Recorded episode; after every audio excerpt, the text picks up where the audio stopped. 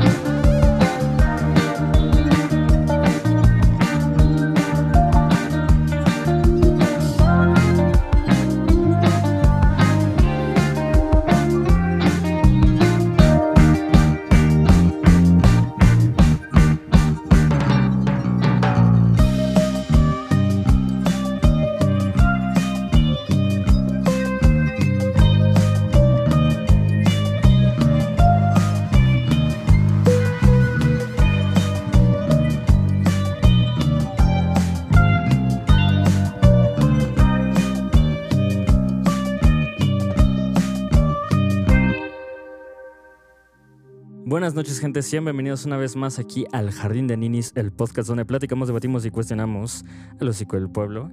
Eh, muchas gracias por estar aquí. Este es el primer podcast presencial que tenemos en el, en el canal, en la historia de Jardín de Ninis. Y qué mejor manera de estrenar este, este formato. Digo, no va a ser así siempre, solamente que pues está, no lo voy a explicar por qué bien, pero o sea, se dio una buena oportunidad. Entonces, un buen invitado muy especial, Bruno Fabris. ¿Cómo estás? Bien, Roy, gracias por invitarme a tu podcast de Jardín de Ninis. No, la neta, qué chido que quisiste participar. Eh, de hecho, eh, pues ya, yo ya quería hacer como un podcast contigo y ya te lo había dicho, no sé si ya te lo había dicho antes. Sí, me dijiste una vez que me ibas a eh, invitar. Entonces, pues sí, esto es como tenía que ser especial y por eso en formato pero no quería hacerlo por Zoom porque pues ya no ya nos hemos visto antes entonces tenía que ser muy especial. Estás justificando nuestro nuestra postura ante la pandemia. No no no. Este la neta sí quédense en casa pero pues ya nos habíamos visto antes. nos hemos visto muchos meses antes. Sí pues la verdad es que pues las oportunidades fueron porque pues tenemos que trabajar en Traptors, no podemos dejar morir el proyecto. No, y sí hubo un rato que te acuerdas que tú estabas así como de, no, ahorita no se puede, y mis jefes pues como que no, y así. Más al principio de la pandemia, pero ya después como que después fue avanzando el problema y fue como de, no, sí, no, no podemos dejar morir. Pues sí, porque creo que la idea era como, vamos a esperarnos a que pase, ¿no? Algo así, pero ya era como de, no, esto no va a pasar, nos tenemos que ver. Y pues ya nos vimos y a nadie le pasó nada porque los dos nos cuidamos mucho y somos responsables. Exactamente. Qué bueno que lo recalcas y lo vamos a estar no, no lo vamos a estar recargando en todo el podcast. Pero, este, a ver, Bruno, pues en qué has estado en estos días, desde la pandemia, desde antes de la pandemia, ¿qué proyectos tienes además de Traptors? Que ahorita vamos a hablar de Traptors, también. Este, pues básicamente he estado trabajando en como, bueno, seguramente no saben, pero me dedico a las clases de música. Eh, ahora que empezó todo esto la pandemia, pues me tuve que adaptar como todos y eh, pues empecé a dar clases de música en línea y afortunadamente me está yendo lindo. Eh, los alumnos que tengo son como muy, constantes, o sea, no tengo tanto problema en eso porque como que están muy a gusto y duran mucho tiempo conmigo, ¿no? Entonces, este, afortunadamente estoy bien con ellos. Y eso es lo que he estado trabajando principalmente y mis otros proyectos musicales, aparte de Trapdoors. Este, hago pues las pistas a veces que me encargan, como sabemos, ¿no? De producción musical y demás. Y eh, pues básicamente eso, primordialmente. ¿Por qué empezaste a dar clases de, de, música? ¿Qué fue lo que te dijo? ¿Sabes? Lo mío fue como una historia curiosa porque, o sea, yo cuando estudiaba música pues no me lo imaginaba, ¿no? O sea, yo ya llevo mucho tiempo estudiando, pero cuando yo no, no me veía dando clases hasta que fue con una persona en particular, que no sé si te conté esta historia antes. No. Pero era mi doctor. Cuando yo tenía por ahí de 12, 11 años más o menos, este, pues yo me enfermé y fui a consulta con mi doctor y pues se sabía, ¿no? Se sabe como por aquí que yo soy el, como el músico, uno de los músicos que hay por acá. Pues por el, escándalo. Por el escándalo que hacemos, ¿no? Saludos a León de ahí atrás también. Y este, y pues se sabía, se sabía que yo tocaba y así, pero pues era niño, ¿no? Tenía 12. Y ya él me pidió ayuda, o sea, ni siquiera me dijo como de, oye, quisiera aprender, o sea, él me pidió como ayuda, me dijo así como de, ah, tú tocas, ¿no? Así al final de la consulta, después de recetarme, y así, te vas a tomar esto, y así como de, ah, por cierto, tú tocas, ¿no? y yo así como con fiebre, así de, sí. y ya me dijo así como de, no, pues es que quiero sacar unas canciones, pero como que no le sé bien y como que necesito ayuda. Y me dice, no sé si tú puedas ayudar. Y yo así como de, bueno, sí, lo puedo intentar. Y ya, o sea, eh, fue, pasaron unos días, yo me alivié. y ya fue, vino aquí a la casa y mi doctor pues tiene, no sé, cuarenta y tantos años, supongo. O sea, fue, fue un adulto y fue como el primer encuentro que yo tuve de, de enseñar a alguien o de ayudar a alguien.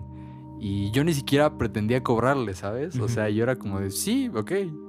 Y creo que era una canción, era una rola de Joan Sebastian. No. me acuerdo bien. ¿Cuál rola? No me acuerdo, no me acuerdo, pero una de las conocidas de Joan Sebastian. Y pues yo estaba así como de, ok, sí, lo ayudo. Eh, y ya se fue dando eh, como que él le interesó más y me quería como ayudar. No, yo quería que yo le ayudara un poquito. Y, y fue así de, ok, pues creo que está funcionando bien, creo que sí le estoy ayudando, sí está sintiendo a gusto. Y ya terminó como esa primera sesión y él me dice así como de, no, pues cuánto te debo. Y yo así, no, pues lo que quiera, ¿no? Yo en mis 12 años me imaginaba, no sé, un billete de a 20, algo así. y ya el, el, vato agarra, saca su cartera y me da un billete de a 100. Así como por media hora que estuve con él. Un poquito más tal vez. Y yo así como de, hoy. O sea, ahí fue como el flashazo, ¿no? De que me di cuenta de que tal vez podía hacer dinero de eso. Entonces, me gustó, o sea, me gustó ayudar a la gente. Ya todo este proceso de dar clases, yo ya llevo, llevo 11 años prácticamente dando clases porque a partir de ahí me, me gustó, me gustó. Y pues empecé, ¿no? Así como con compañeros de la escuela y lo empecé a ver como un trabajo. Y me gustó mucho, o sea, me di cuenta de que mi... Siempre nos enseñan que tenemos que tener como un papel en la sociedad, ¿no? Y yo me acuerdo mucho de eso en mis clases de ética, que nos decían como de, no, pues hay que encontrar esa utilidad social que, que tú debes de aplicar para ser un ciudadano ya integrado a la sociedad.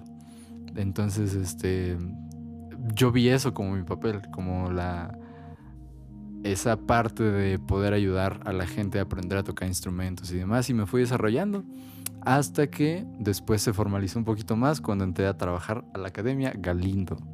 Ahí fue como, o sea, dices que primero diste clases con este vato, con el doctor, y ya después ya en Galindo ya fue como tu despegue hacia el dar clases. Sí, ya más grande. Porque, bueno, yo daba, yo seguí como dando clases acá particulares, como con otros chavos de mi edad y así, con personas así. Pero pues lo hacía nada más como sin saber bien qué onda, o sea, clases informales y Pero cuando entré a Galindo me tocó hacer un currículum, me tocó hacer un plan de estudios. No más. De, de, que yo iba, o sea, lo que yo podía enseñar. Y pues yo en ese entonces metí un currículum para enseñar batería, guitarra y piano, pero en piano creo que no me aceptaron. Y ya fue como cuando yo me dije como, ok, tengo que hacer cierto método, cierto... Hacer mi estilo y pues hacer que funcione para la gente. Y ya fue donde yo lo diseñé y me aceptaron en la Academia Galindo y me convertí en el profesor. Entré como suplente. Creo que eso tampoco te lo había contado. No, sí, eso sí, me lo habías contado, pero a ver. Entré como suplente de batería. Era así como de... La señora Luz me habló. La señora Luz es la secretaria, señora de ahí. Y me habló. Un saludo a la señora Luz. La señora Luz, la queremos mucho. este, me dijo así como, oiga, porque me habla de usted. Oiga, este, que el profe Diego, creo era, no va a poder venir. Este, ¿puedes venir? Me acuerdo que era un martes. Y ya me dijo así como de, es tanto por alumno, si te conviene, me avisas. Y yo así como de, no, pues es mi primer trabajo, ¿no? O sea, obviamente lo voy a aceptar. Claro. Y ya fue así como de, sí, sí, sí, señora Luz, yo voy. Y ya me dijo así como de, bueno, este, nada más, te recoges el cabello, sin maquillaje y sin perforaciones, y te tapas los tatuajes. Y yo así de... ¿Cómo crees, señora Luz? pues es mi, es mi vida, ¿no? Sí. sí, porque yo tenía el trauma de la secundaria, que era como de... Ya todos sabemos cómo nos tratan en la secundaria, ¿no? Y pues yo era como de, bueno, ok, supongo que tengo que hacerlo, ¿no? O sea, lo tomé como responsabilidad, porque pues mala influencia para los niños y demás. Y ya, entré como suplente, lo ayudé un par de veces. Y ya, no, pero no era Diego, porque era un profe que se fue. Creo que era uno como chino, ¿no? Y medio gordito. Uno de lentes. Ajá. ¿Sí te acuerdas? Creo que sí. Uno de lentes. Y ya, resultó que se fue, que no volvió. Y ya me dijeron como, no, pues eh, el puesto está disponible, lo estás haciendo bien, a los niños les estás gustando. Y ya, si quieres te puedes quedar. Y así fue como conseguí mi primer trabajo como profesor ya formal en una academia de música. No más, oye, pero este, ¿qué, ¿qué, es lo que más te gusta dar clases a ti, además de batería? Pues, o sea... Bueno, más bien, ajá, ¿qué es tu instrumento favorito para dar clases? Sí, batería, definitivamente, porque pues varias cosas, ¿no? Primero es lo que mejor toco, lo que más sé, lo que más se me da a enseñar, o sea, puedo sacar muchas técnicas, muchos ejercicios, muchos... Eh, trabajo con libros y demás, entonces es lo que más se me facilita. Y pues tiene muchos beneficios, ¿no? Muchísimos, muchísimos. Ahorita, si me da chance, claro, me gustaría hablar como de ese aspecto de lo que decía de la musicoterapia que estoy estudiando.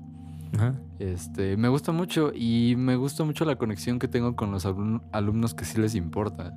Porque, sobre todo en la academia, pues hay muchos que simplemente son niños que obligan a sus papás a ir como para distraerse o porque quieren meterlos al mundo de la música. Pero en este mundo y en cualquier arte, si no te interesa, no vas a ser nadie. O sea, no tienes nada de oportunidad en algo que no te interesa. Entonces, con los niños, porque ahí hay sobre todo niños, hay muy poco ya adolescente para arriba. Eh, con los niños que les interesa es una relación súper bonita, ¿no? Porque pues ellos te, de cierta forma te admiran, te llegan a admirar. Llegas también como a empatizar, ¿no? Como que yo estuve en tu lugar en algún Ajá, y de yo quisiera un profe así. Y me pasaron cosas bien hermosas en la academia. O sea, hubo una vez un niño que ahí tengo unas baquetas que creo que de mi cumpleaños me regaló con, con la serigrafía de mi nombre. ¿no? Y era un niño que se llamaba Santi y yo lo quería muchísimo. Y era súper lindo y las niños como de 7 a 11 años son como un amor, ¿no? En la parte bonita, porque también tengo historias como super ojetes, ¿no? Hay niños que pues, no puedo decir nombres, pero este, uy, eran un asco, o sea. ¿Qué te hacían aquí? Hubo uno en especial que obviamente se entiende porque pues son niños y creo que el niño incluso tenía una especie de trastorno. No sé bien qué, pero tenía algo. Pero no, o sea, era así como de que llegaba a clase, entraba, primero, primero así a la puerta, ¿no? De un golpe a la puerta y así como de, ya llegué. Y así todo. Y ya, pues para mí era como de puta, ¿no? Y el vato, el vato para empezar no te escuchaba en nada, o sea, hacía lo que quería. Llegaba, se sentaba, agarraba las baquetas y le empezaba como a pegar hacia lo loco. Y le decía, le dijera lo que le dijera, no, no te hacía caso. Y era como de, no, pues no, no puedo hacer nada con él, ¿no? O sea, no, no hay nada que hacer con un niño así. O sea, necesita ayuda de otro tipo, no de esta. Yo no puedo hacerlo.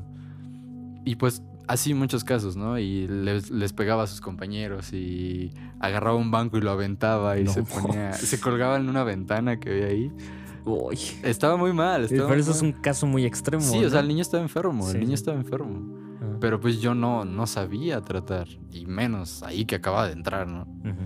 Entonces, este, hubo de los dos casos, luego niños más latosos, que esos sí ya eran mal educados, o sea, eso ya no, era un problema psicológico ni cognitivo, ya era mala educación, de que eran groseros, de que molestaban a los demás, de que estaban haciendo tonterías y así.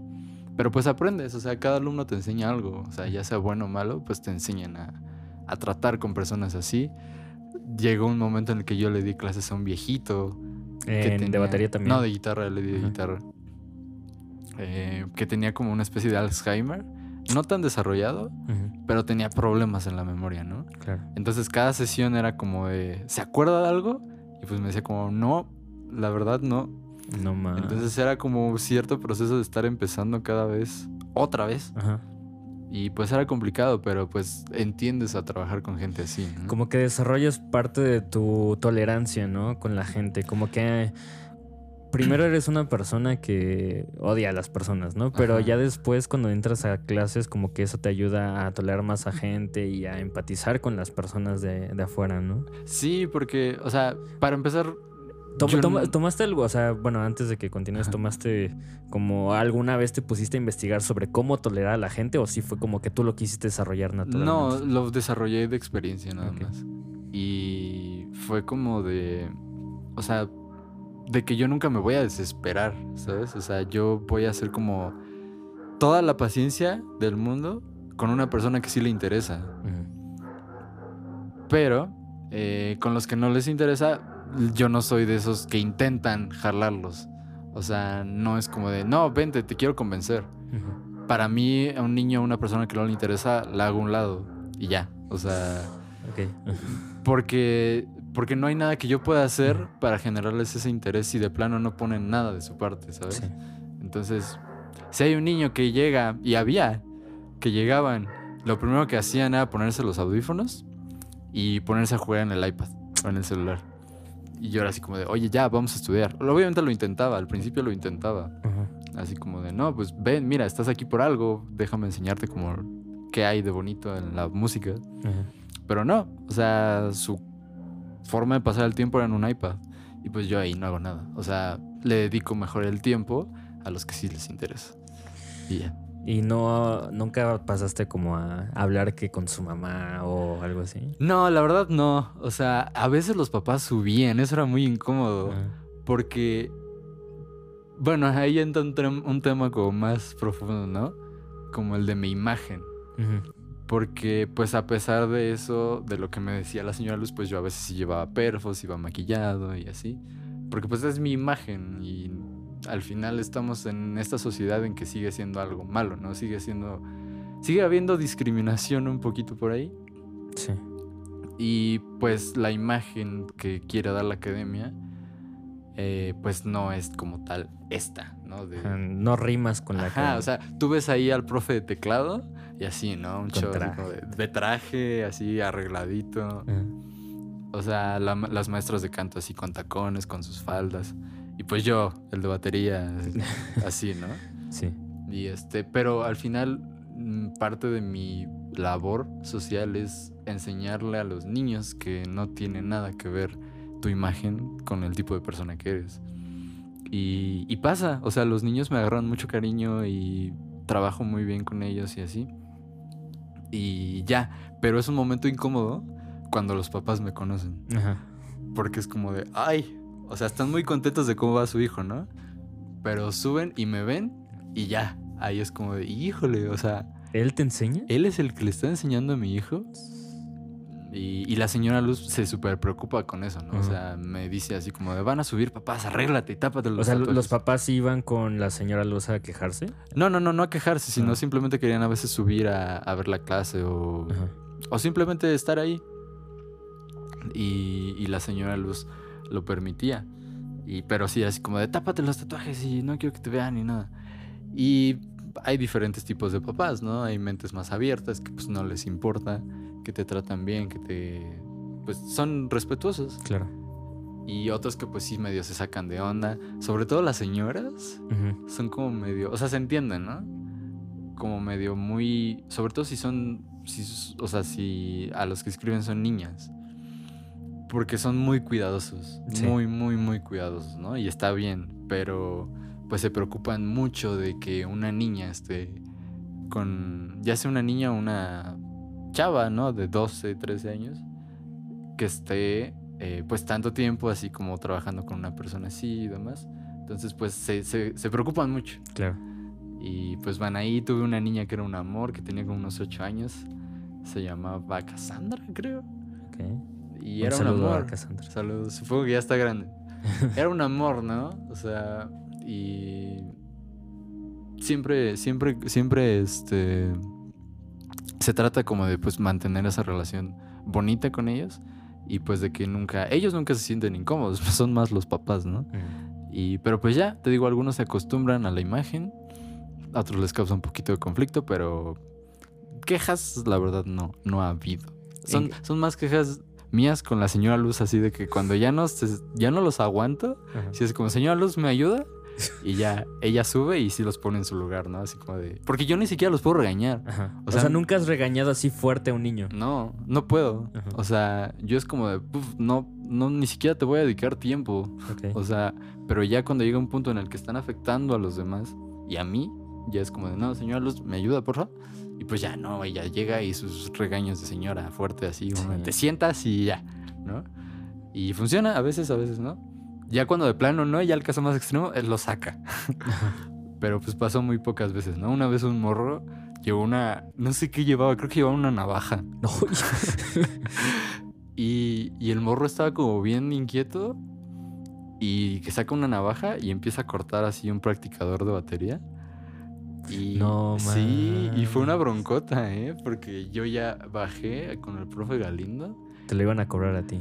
No sabía qué iba a pasar. Y pues ya era como de, ¿qué hago? O sea, este morro hizo esto.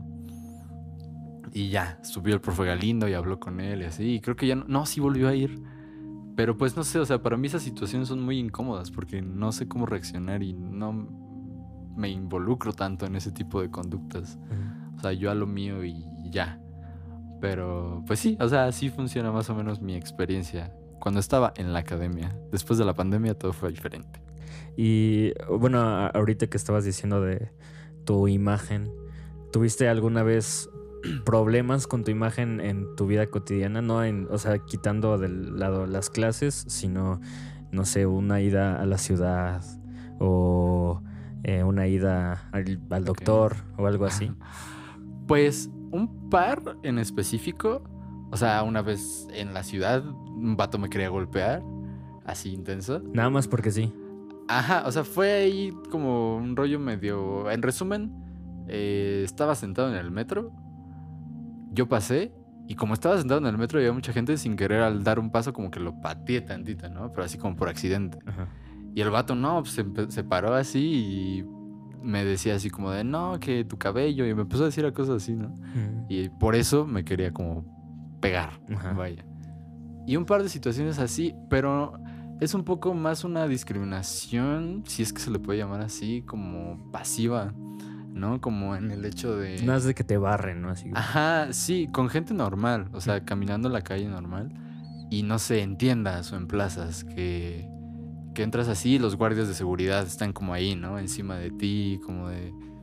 Tú estás así, ¿no? Existiendo nada más y los vatos pues están ahí como súper al pendientes de ti y ese tipo de, de, de agresión en el que no te están haciendo nada, pero es esa, esas actitudes y esa, ese tipo de rechazo ante ti. Te digo, tanto en las personas normales de vistas y de barridas, como dices, ¿no?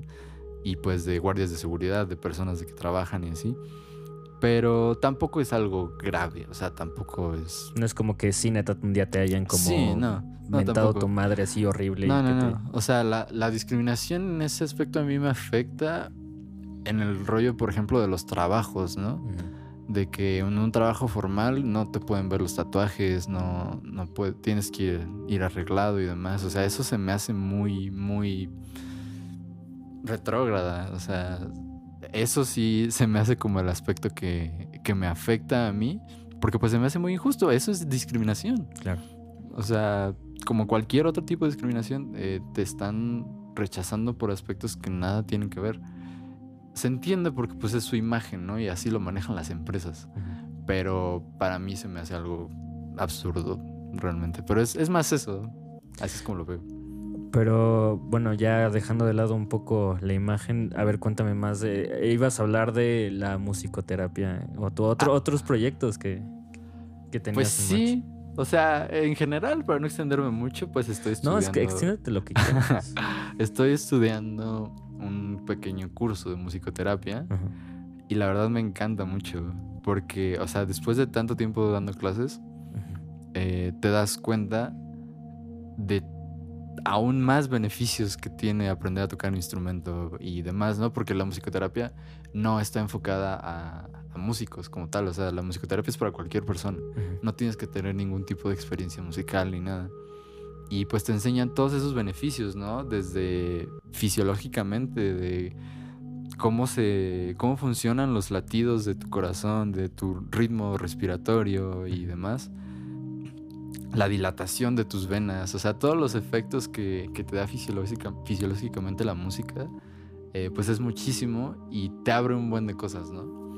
Primero, para justificar un poquito más las clases que doy. Y segundo, también como para los beneficios que puedes dar a través de esa terapia como tal. Y pues no sé, a mí me, me está gustando mucho y siento que, o sea, se imparte a través de talleres, ¿no? Y pues estoy en ese proceso, como de aprender a... Te metiste a un curso de cuánto tiempo. Regresamos ahora sí. Ok, Eh, Tú estás tomando entonces un curso de musicoterapia. Sí, sí, este, y te digo, pues te enseña como los beneficios, ¿no? De que te da la música como tal, en muchos aspectos, y cómo puedes ayudar a gente. Es que son dos, como dos facetas, ¿no? Una, una faceta como tal terapéutica, que se da para enfermos, para ya cuidados de... Más enfermos- intensivo, Ajá, enfermos terminales, enfermos mentales, eh, ya cosas más fuertes, ¿no? Que, que generalmente se, se, se llevan a cabo a la par que otra terapia psiquiátrica. Ujú. O sea, no solo musicoterapia, no, no, no, no se atreven a decir que la musicoterapia puede como tal llegar a curar eso. O sea, es ayuda en muchos aspectos, pero no. Y el otro aspecto es eh, como de desarrollo personal. Ok. O sea, de como bienestar para personas sanas incluso. Para relajarse, para aprender a comunicarse mejor emocionalmente, relacionarse mejor y desarrollar esos como procesos cognitivos que te da la música sin necesidad de ser músico. ok. Obviamente si eres músico, pues mucho más, ¿no? Pero este es como el acercamiento a todo lo que te da la música sin tener que ser como tal músico. Y pues me gusta mucho, se imparte a través de talleres y me está interesando mucho, ya estoy por terminar el curso, entonces eh, hay una maestría que me gustaría estudiar, o sea, me gustaría como seguir por ese camino. Hay cosas que de plano no podría hacer, ¿no? Como así, como terapias de juegos con niños y demás. Porque todo es de un carácter muy lúdico, de, de juegos y de recreación. ¿Y por qué no lo podrías hacer? No sé, siento que mi personalidad no... No va con eso. No. Pero das clases. Sí, pero es diferente porque el objetivo como tal es... De hecho, nos plantean mucho esa diferencia, la diferencia entre la educación musical Ajá. y la musicoterapia. Ok. De que en educación musical la música es el fin como tal, o sea, es el objetivo. Acá no, acá la música es un camino y un recurso para otro objetivo. ok, ok. Entonces eh, es diferente, es diferente. Y pues no sé, incluso ahí yo pienso en una alianza. No sé, para mí, mm, otra persona, eh, en musicoterapia te dan la opción de que sean dos personas. Una que sea músico como tal para complementar bien, tocar y demás. Y otra que vaya guiando a las personas como en ese aspecto eh, diferente, ¿no? Siento que si llego a encontrar una persona así sería un gran equipo. Pero no sé, o sea, me, gusta mucho, me gusta mucho la idea de ayudar a la gente así. De, de- en, los, en las personas mayores, por ejemplo, eh, se utiliza para frenar procesos de pérdida de memoria, de todo eso, ¿no? La, hablan mucho de evocar recuerdos para, para regresarte la vida de alguna forma, de que a través de melodías, a través de cosas que tú recuerdas musicalmente, pues llegan a tu mente. Y eh, para las personas mayores es un alivio de recordar esos momentos. Una, una técnica incluso es pedirles que escriban una canción de todo lo que sienten que les faltó decir en la vida o demás a las personas ya muy mayores, ¿no? Y entonces se queda ya como una especie de legado de esa persona. Entonces abarca muchas cosas y es todo muy, no sé, yo lo veo mucho como abrazar a alguien mentalmente. O sea, para- ahora sí que para las personas que piensan que la musicoterapia es solamente como escuchar sonidos, va mucho más allá, ¿no? Sí, claro, eso es un mito muy grande de que la para empezar dicen que la musicoterapia es una pseudoterapia y no, es una terapia fundamentada, este tiene métodos, tiene todo lo que requiere una terapia como tal. Y mucha gente piensa eso, que es como unas sesiones de llegar y escuchar música y no. Realmente es una técnica, es parte de escuchar música, relajarse. eh, Pero no, es mucho más que eso. Y la parte de que se escucha música también tiene mucha fundamentación atrás. O sea, de cuenta que, en súper resumen, nos enseñan un poquito a trabajar con las ondas cerebrales. ¿no? De alfa, teta, beta y así. Sí, sí, sí. Y de cómo en cierto rango es más fácil llegar a las emociones de la gente a través de la música. O sea, si tú llegas a, a lograr que una persona se encuentre produciendo alfas, digo, ondas alfa, eh, es más fácil que puedas llegar a sus emociones y a su interior mentalmente.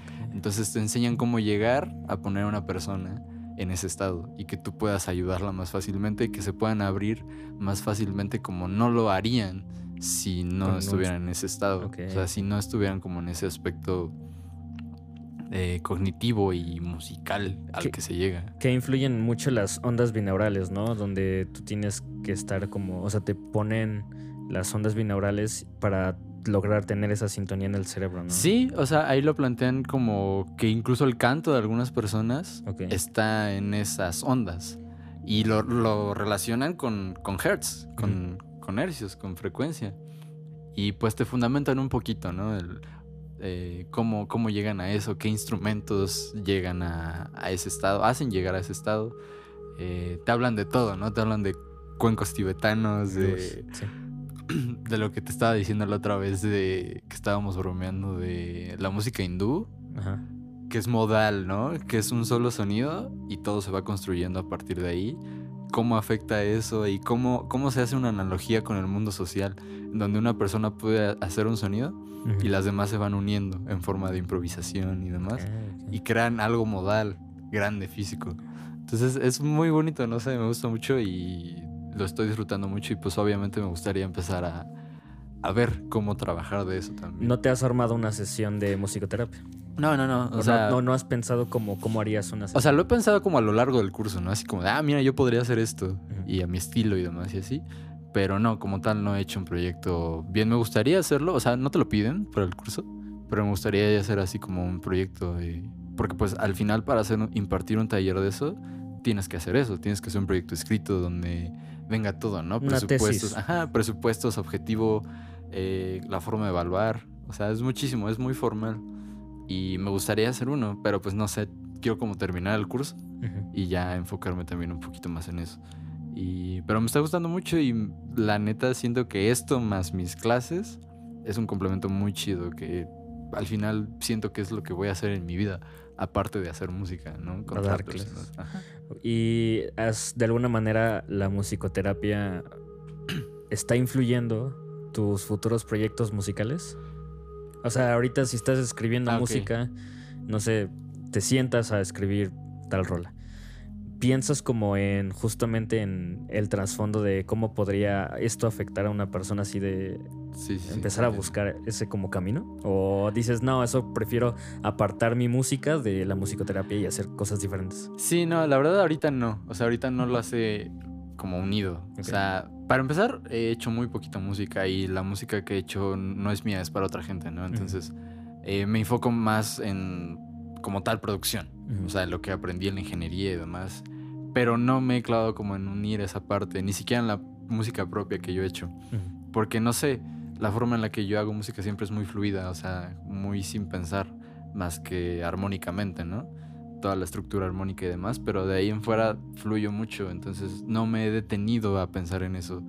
Eh, no, no, me, no me he puesto como esa, ese paradigma para seguir. Ujú. O sea, yo hago música normal, pero pues podría hacerlo, ¿sabes? O sea, como de, ok, podría intentar hacer una canción tratando de implementar algo de lo que he hecho, ¿no? Como tratando de causar estos efectos. Yo creo que ese es el resumen de todo. ¿Qué efectos quieres causar con la música que hagas? Pensando terapéuticamente. Y Está muy lindo. Sí, la neta sí está muy chido. De hecho, ahorita que lo cuentas y ya que lo estás hablando así conmigo más personal, la neta pues sí, eh, como que, o sea, no es como... Nunca lo había pensado de esa manera, o sea, que por, ejel- por lo general haces como música para ti. Ajá. Pero ya cuando involucras esta parte de cómo puede afectar a una persona la música, también es muy interesante y creo que puede salir muchas cosas muy buenas de, de eso, ¿no? Sí, porque, o sea, al final, ahí, por ejemplo, te recomiendan mucha música, ¿no? O sea, tenemos una lista grande de, de para levantar el ánimo, para dar energía, para trabajar la depresión. Pero al final, o sea, imagínate, ayudar a las personas con tu música propia sería otro aspecto muy, muy, para empezar, único, supongo. Desconozco si hay alguien que... Entrar en la... Ahora sí que ser parte de esa lista que le dan a las personas. Exacto, ¿no? o sea, que tu música como tal sea parte de esa terapia. O sea, no sé. mm, Me gustaría hacerlo en algún momento, pero no sé, siento que me falta mucho por comprender. Claro. Y, y más en este aspecto, ¿no? Como que te digo que en el curso te enseñan a hacer talleres para bienestar personal, más no para ya el aspecto de ayudar como un psiquiatra. Entonces por eso me gustaría la maestría, porque si yo aprendo eso también, ya imagínate todo lo que podría tener. Ujú. Y pues la forma de hacer música, eh, no sé, al menos lo intentaría. De como, mira, en cierto momento en el que yo esté dando un taller, como, mira, esta es mi música también. Vamos a ver qué te causa, cómo te puede ayudar, qué te hace sentir. Que inconscientemente pues lo hemos hecho. Inconscientemente cualquier artista con su, con su trabajo hace eso. O sea, piensa, sí lo hace para él, pero pues supongo que nos importa qué piensa la demás gente. Cuando, te, cuando nos llegan los mensajes, ¿no? De, oye, la neta, muchas gracias por lo que estás haciendo porque pues me has salvado y qué nos ha pasado, ¿no? Sí, exacto. Ahí nosotros estamos causando un efecto mental en ellos. O sea, y, y lo hacemos sin querer. O sea, lo hacemos sin intención. Y, y pues es lo mismo, solo que en esta parte si lo tratas de hacer con intención, pues no sé qué pase. O sea, cómo puede llegar a afectar eh, ya que tú desarrollaste en función a eso. Y pues no sé, se me hace muy interesante. O sea, esto más que nada se me hace muy interesante. Y me gustaría... Es la primera vez que a mí me nace ayudar a la gente como tal, de esa forma. O sea, para mí yo no podría ayudar a la gente de otra forma. o Es tu acto altruista. Sí, exacto. Yo no puedo ayudar a la gente con consejos ni... Que para empezar pues es muy banal eso. o sea, Ujú. eh, no podría. Y yo siento que esta es una forma en la que yo sí podría hacer algo por la gente. Y no sé, es lo único que ha despertado como esa parte en mí. Eh, de simplemente ayudar a la gente. Obviamente verlo como un trabajo, pero eh, ayudar a la gente a través de tu trabajo musical y demás. Y pues no sé, siento que es un complemento muy chido en mi vida, de todo lo que ya he hecho en la ingeniería, ¿no? Porque también se junta eso. Ujú.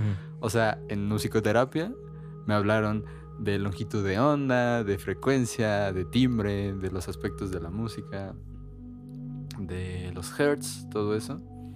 Y pues yo era como de, ay, otra vez, regresamos al audio, ¿no? Ajá. Y al final se complementa. Entonces, si mi vida está basada en audio, música y musicoterapia, pues no sé que ya salga de mí. O sea, es mi, mi formación como persona. Y pues lo disfruto mucho. Como siempre digo, yo no podría hacer algo que no sea música. Entonces, si, si todo va sobre la misma línea, pues yo estoy muy feliz. ¿Cómo fue que empezaste a ese, por, ese amor a la música? Y bueno, sí, primero eso. ¿Cómo fue como tu... O sea, ¿De dónde nació? ¿Darte ese- cuenta? Ajá, ¿de dónde te diste cuenta que esto era para ti? Uy, pues es, es complejo, pero fue a través de hechos y eventos, ¿no? Muy importantes. Que pueda nu- enumerar rápido. La primera vez que yo vi a un video de Muse, en el que yo vi a, a Matt Bellamy eh, con la canción Starlight, toda la gente aplaudiendo y demás. Ese para mí fue un momento muy fuerte, ¿no? Eh, otro, muy neta, el Guitar Hero. O sea, Guitar Hero para mí despertó esa pasión como tal. De que yo agarraba esta.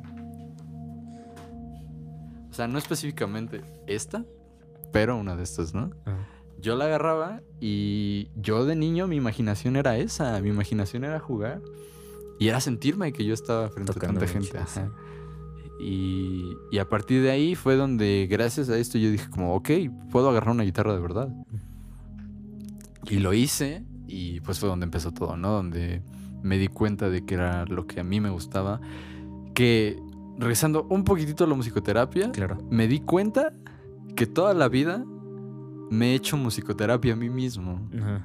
O sea, al estudiarte me he dado cuenta de que todos mis males y todo lo que ha pasado en mi vida y todo lo he curado con música. Entonces al final me di cuenta de eso, que todo ha sido musicoterapia para mí.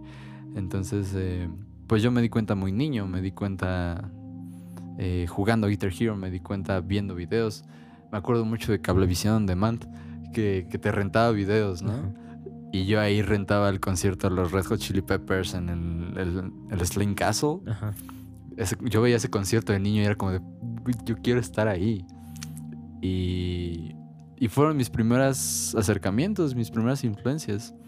Eh, te digo, veía, ya después me quise comprar el video, bueno, el DVD completo de Harp, de Muse, porque veía Starlight, veía Supermassive Black Hole y era como de, uy, qué joya, ¿no? Sí. recuerdo mucho Kings and Queens de 30 Seconds to Mars. Que yo escuchaba esa canción y era como de, uy, es, me da vida, o sea, me hace sentir vivo. Y compré el disco de This Is War solamente por esa canción. Y ya, escuché todo This Is War y pues me enamoré, ¿no? Claro.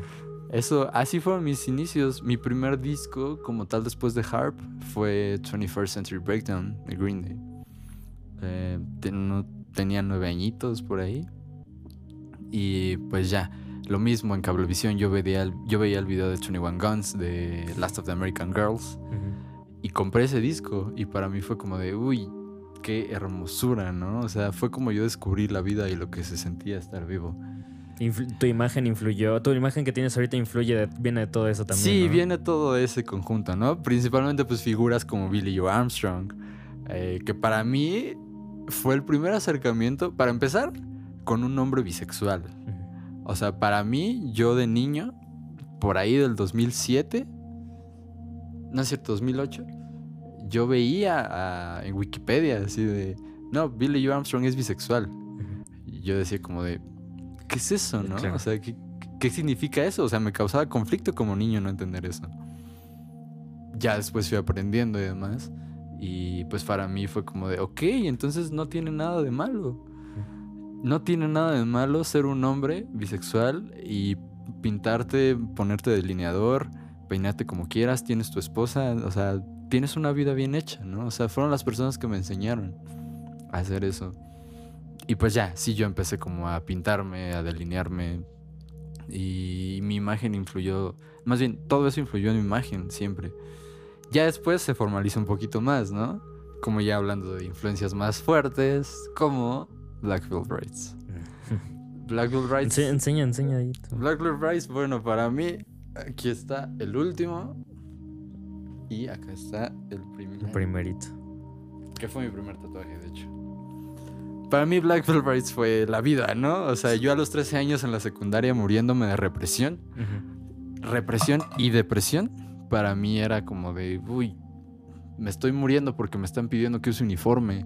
Me estoy muriendo porque me están pidiendo que me corte el cabello. Y yo vi, creo que era MTV, el video de In the End de Black Veil Brides. Y yo me enamoré. O sea, fue como de, esta es mi personalidad. Yo fue la primera vez que me sentí que pertenecía a algo, de verdad. Y pues ya, toda su historia, ¿no? De su disco de The Story of the Wild Ones, All Richard and Divine. Para mí significó la vida entera y como digo siempre, ellos fueron los que me convirtieron en un guerrero y en que me dieron mi personalidad y que me dijeron como puedes maquillarte, no está mal. Puedes ser como quieras y no está mal. Y me salvaron, o sea, a través de su música pues me dieron todo para mí y justamente como hasta la fecha son una banda súper criticada, ¿no? Y eran por cómo se visten, por las burlas que les hacen. Me enseñaron eso, o sea, cómo, cómo eres parte de, de ellos y eres un outcast para la vida normal. ¿Puedes explicar para las personas que no saben qué significa outcast? Outcast, ah, marginado, mm, simplemente que no perteneces a algo, ¿no? Ok. Rezagado. Eh, y pues así es como yo me sentía antes de ellos y ellos me enseñaron que pertenezco a algo. Entonces, pues también mi influencia ahí fue como de, ok, también me quiero perforar, también me quiero tatuar. Y, y fue como yo fui descubriendo mi imagen, como yo fui formando mi personalidad hasta llegar a quien soy ahora, en todo, en personalidad y en música.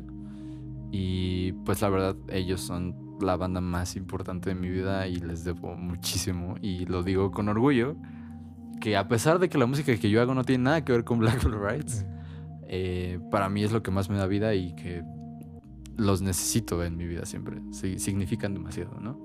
Y pues así muchas bandas, ¿no? No puedo hablar de todas porque Claro. son miles. Sí. Pero principalmente por nombrar esas, ¿no? Black Veil Brides, Green Day, Muse y ya, como en mi etapa. Ya después entró como la etapa de música electrónica, Mm. en donde ya se complementó mi ser. Porque pues como sabes, yo amo la música electrónica más que cualquier otro género. Y pues es que tal cual la música ele- electrónica no es un género, ¿no? Es como. Es como un, un- todo un universo, porque no puedes. Sí, es que es una... Hay muchísimo, ¿no? Sí. O sea, lo, lo llegan a nombrar erróneamente como EDM. O sea, en general el EDM. Pero pues hay miles, miles de variantes, ¿no? House, techno, dubstep, trap. de hecho, si buscan ahí en, en internet la, la línea de tiempo de la música electrónica, sí hace como que 1900, nada más Sí. una línea.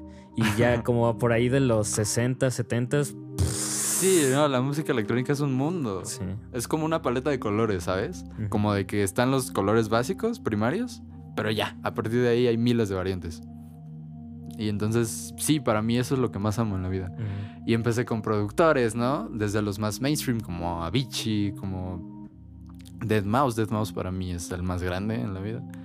Eh, Richie Houghton, muchísimos, ¿no? Y fue como el complemento que yo, que me hacía falta. Y ya, a partir de ahí fue cuando, ahora, el- además de ser músico, quiero ser productor. Ujú. Y fue cuando tomé la decisión de, güey, la síntesis. Sí. La síntesis. o sea, el hecho de a partir de la electricidad tú, Haces música. ajá, a partir de osciladores, para mí es fascinante y para mí yo amo mil veces más un sonido de cinte que una guitarra. Nótese el disco de Trapdoors, ahí pueden. Así es, pero Sí. obviamente sin discriminar, ¿no? Sí. Porque al final lo que hago es música a través de instrumentos análogos. Ujú. Y la combinación de ambas, pues es ya lo que define lo que es Trapdoors como tal. Sí. Entonces, en general es eso. La combinación de la música electrónica con mis otras influencias es mi parte de Trapdoors, más lo tuyo, ¿no? También ya toda esa, todas esas influencias que tú tienes de otros géneros y demás, pues es lo que hace como tal la música y lo que somos nosotros. Claro. Y este, ¿cómo, cómo ha sido tu proceso creativo? Ahora ya sabiendo que, qué influencias tienes, ¿cómo es tu proceso creativo a la hora de estar, ¿Qué este, de, co- ya sea de componer o de lo que sea que, que vayas a hacer, que sea como de ese sentido de tu proceso creativo, pues. Ok, pues no está como... O sea, no tengo una, una metodología, ¿no? Claro, sí, sí, sí, Pero- pero como más o menos Ajá, tienes un... Suele ser. eh, todo sale de mi guitarra, para empezar. De mi guitarra acústica que está por ahí arriba. Em, todo sale de ahí. O sea, toda armonía, toda melodía, toda. Todo, todo. Yo parto de cierto círculo de acordes, de cierta idea. Y de ahí lo que hago mucho es pasar esos acordes a un cinte. Mm, Y a través de ese cinte yo voy, no sé, trabajo como mucho de forma progresiva y aditiva, de ir sumando, ¿no? Tú sabes, tú más que nadie sabes cómo hago música. Y, y ese es un poquito, ¿no? Como, ok, tengo esta idea en la guitarra, me gusta, pero me va a gustar mil veces más en un cinte. Y en un cinte ya yo escribo una melodía en la misma guitarra, la paso al cinte y empieza como la magia para mí. O sea, empiezo como a, ok, tal bajo, tal ritmo de batería. Las baterías yo las escribo como con mucho cariño, no sé cómo decirlo. Mucha dedicación, ¿no? Si le- te tardas sí, mucho exacto. tiempo. Sí, porque pues al final pues es lo que más me gusta y en tanto en producción ya más madura, tanto como en ser un músico maduro, tú lo que tienes que entender al tocar o al ser parte de una banda o lo que sea, es que tienes un trabajo y un papel y no tienes que pasarte de ahí. O sea, si tú eres el baterista de un ejemplo, ¿no? De esto, de Billie Eilish. El baterista de Billie Eilish lo, lo super critican, así como de, uy, no, cualquiera puede tocar eso.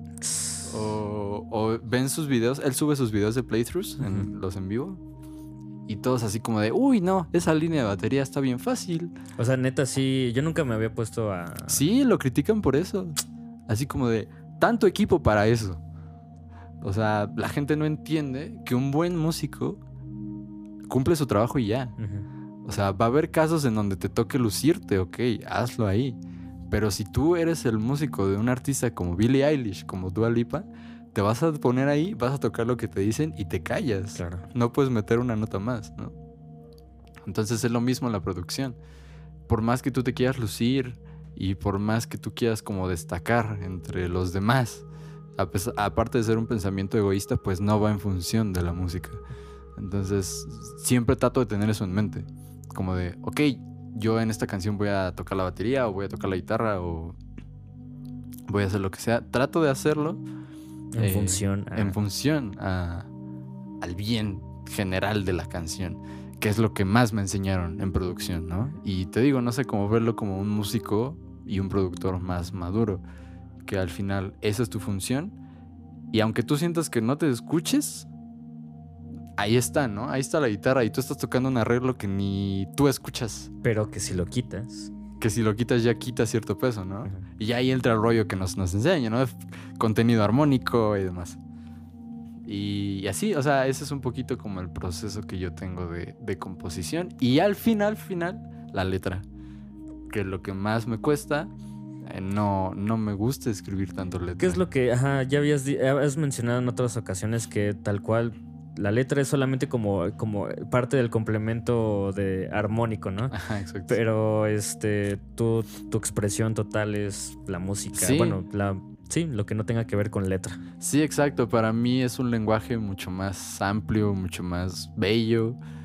eh, pero pues no te puedes pretender comunicar siempre solo en ese lenguaje no verbal. Porque al final el ser humano es verbal. Y eh, pues lo hago. O sea, no, no me disgusta, pero pues no es mi parte favorita ni la más importante. Yo escribo letras, eh, como sabes, tipos mensajes en tercera persona de cómo veo yo la vida. Y pues trato de contar historias que complementen la idea que tengo en la música. Trato de contar esas historias en un lenguaje humano y verbal. Eh, no sé si no me salga tan bien.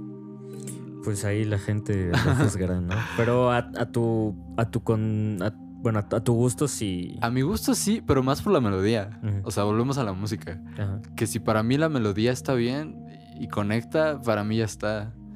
O sea, y es algo que no sé, por ejemplo, en México, tantos eh, productores que me, han- me han enseñado, eh, por nombrar uno de ellos, Hugo Gutiérrez, Tu, tu mi maestro. Lo quiero mucho, aunque no me dio mis diplomas.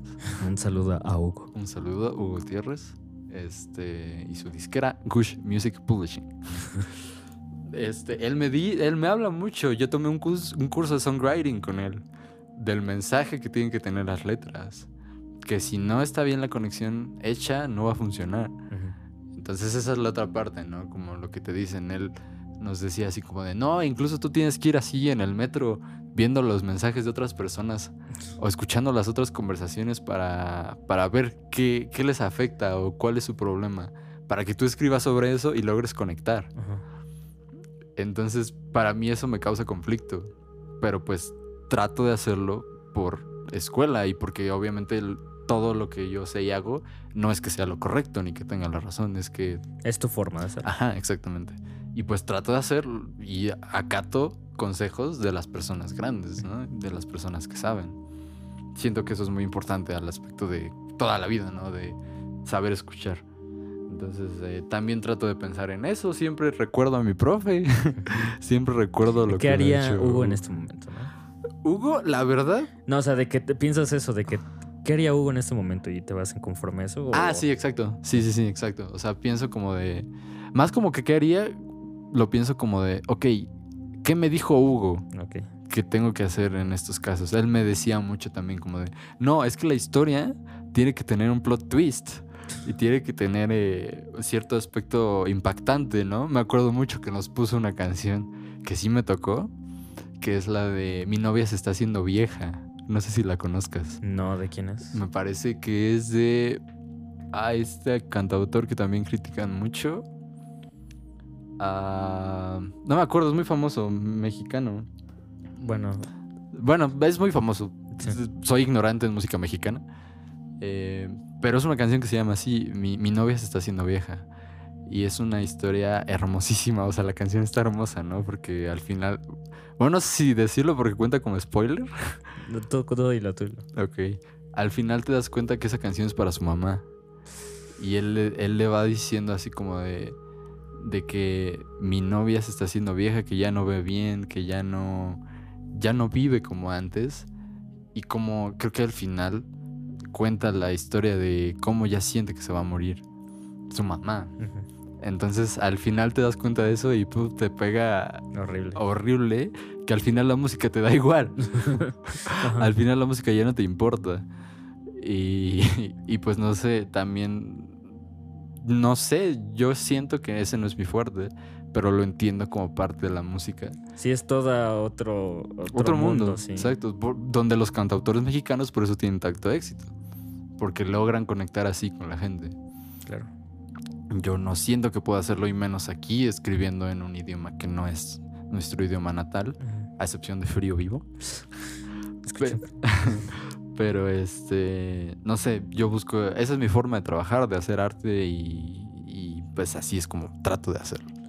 Que ah, ya para finalizar, nada más quería decir esto. eh, eh, Se me había ocurrido cuando estabas hablando de la musicoterapia. Y de hecho, muchas personas, eh, pues notan, de lo primero de ti es como de, de la segunda cosa que más se notan de ti, es el tono de tu voz. Que, o cómo, cómo ocupas, cómo, más bien, cómo empezaste a aceptar, porque hay muchas personas que están pasando por lo mismo que tú. De, yo quiero cantar así súper agudo y la ch- chingada, ¿no? ¿Cómo aprendiste a aceptar que tu voz era súper grave y que podías beneficiarte de eso? Y pues sí, la neta, bueno, no sé, yo siento que no es malo tener esa voz. Sí, pues de hecho tú me acompañaste en ese proceso, ¿no? Sí. Pero este... Que, que en parte yo trataba de empujarte hacia, tú puedes lograrlo, ¿no? Sí, Ajá. sí, está bien. Pero... Pues sí, o sea, fue algo complejo porque, o sea, yo de niño, yo era como de, no, yo quiero cantar como Jared Leto. sí. Yo quiero cantar como Gerard Way.